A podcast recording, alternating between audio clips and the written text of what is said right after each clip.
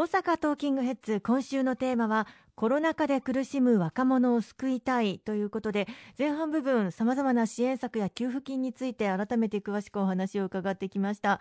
いろいろある支援策そして給付金の中で学生支援緊急給付金これもえー、非常に学生の皆さんにとってはありがたい給付金の一つですよね。はい、新型コロナウイルスの感染拡大によって学生の皆さんがもうアルバイトができなくなった。そしてそれによってもう生活もまた学業も継続することができないほどの経済的な影響を受けてらっしゃる、えー、そういった学生さんがたくさんいらっしゃいます。さらに追い打ちをかけるように学校に通うことができないということでそうであればもう学校を辞めてしまおうというふうに思わざるを得ない、えー、そういった学生さんもあの多くあのいらっしゃいました。こういう中で一刻を争うということで、私ども公明党として力強く取り組んできたのが、学生の皆さんのこうした状況、困窮状況を支援するための緊急給付金の創設でした。本来であればこうした新しい支援金の創出というのは補正予算の成立を待たなければいけないというのが、まあ、通常の考え方なんですけれどもそうしますと大変時間がかかってしまう、うん、第一次補正予算が成立をしたのが4月末。それがゴールデンウィーク明けて実際にスタートして学生の皆さんのお手元に届くのはどんなに早くてもやっぱり6月になってしまうという状況があった中で、うん、その第一次補正予算の成立を待たずとも国の方で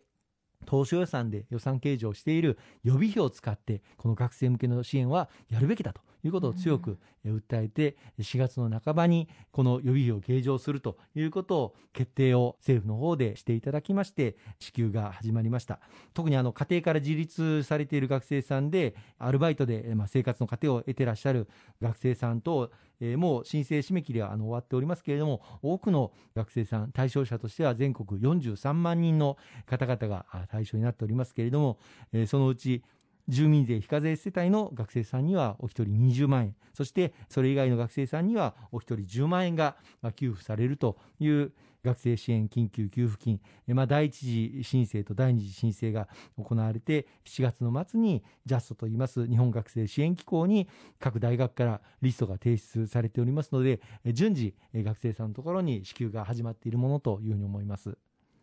これはやはりなんとか学校行くのを続けたいやめなくてもいいようにしたいという切実な思いがあってこそのえー、給付金なんですよね。そうですね。学生の皆さんが経済的な理由で進学を諦めなくていいようにと返さなくてもいい給付型の奨学金制度、まあ、これまでは日本学生支援機構にある奨学金制度というのは有利子無利子はあってもいずれも返さなければいけない対応型の奨学金制度しかなかったんですけれども風穴を開けて返さなくてもいい給付型の奨学金制度が数年前からスタートしております。さらに今年の4月からは高等教育の実質無償化という新しい制度も始まりまして、えー、特に低所得の学生さんには入学金あるいは授業料これを大幅に減免をしてそうした方々には実質高等教育の無償化という制度もスタートしておりました。こうした制度がスタートしている中での、まあ、コロナ禍でしたのですでに今年の4月からスタートしている制度を活用していただくのが大前提なんですけれども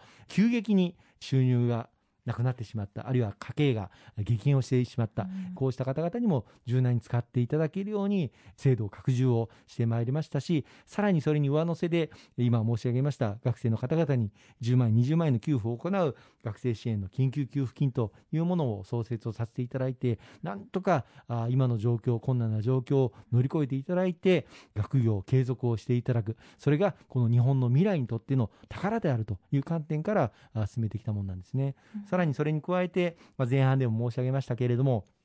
アルバイト、休業になっている学生さん、こうした方々は通常であれば、まあ、雇用保険と入っていらっしゃらないので、雇用調整助成金等の対象にはならないんですけれども、はい、今回のこのコロナ禍においては、こうした学生のアルバイトさんも雇用調整助成金の対象にするというふうに、制度を大幅に拡充をさせていただいておりまして、日額上限1万5000円ですけれども、これを受け取っていただくように、あの制度をあの拡充をしております。もしかしたらまだ事業主の方が、え、学生も対象になるの？っていうことを知らない方もいらっしゃるかもしれませんので、今は学生もこの雇用調整助成金対象になっていますよということをぜひともお伝えをいただきたいと思います。もちろんあの支援したからといって終わりというわけではなくてまだまだコロナウイルスの脅威というのはなくなるまで戦いは終わらないということを考えるとまだ続くのかなというふうにも思いますね。そうですねあのまだあ市中にコロナウイルスはいますしかしながら、まあ、経済をもう完全に止めるというのは適切なやり方ではないのでこのコロナとどう共存していくのかということが非常に重要になってまいります。まあ、そういう意味では今若い人に特に感染が拡大をしているというのが数字で表れていますけれども若い方々こそ症状がなかなか出ないという側面もあるので自分でもしかしたら気づいてないかもしれないけれどももしかしたら無症状のまま感染拡大をしている原因になっているかもしれないということも想定をして3密を避けるあるいは手洗いうがいなど徹底をするこうしたことに若い人たちほど気をつけていただければというふうに思いますね。そしてあの今、事業を行っている方の中でも、なんとかしてこう生き残っていこうと、さまざまなアイデアを駆使しまして、前向きに頑張っていらっしゃる方、いらっしゃいますよね。そういった方々のお話というのも、学生さんの皆さんにぜひ聞いてもらいたいような気もしますね。そうですね。あの、今こういう時だからこそ、例えばテレワークとか、あるいは IoT を駆使をした新しい事業に取り組んでいこうという方もたくさんいらっしゃいます。ピンチをチャンスにどう生かしていくのか、うん、あそしてこのアフターコロナの時代をどう切り開いていのか、若い方々こそ、そうした新しい時代を切り開く先頭に立っていただきたいなということを強く期待しますし、そうした方々を全力で応援していきたいですね。ありがとうございます。今週もいろいろとお話しいただきまして、ありがとうございました。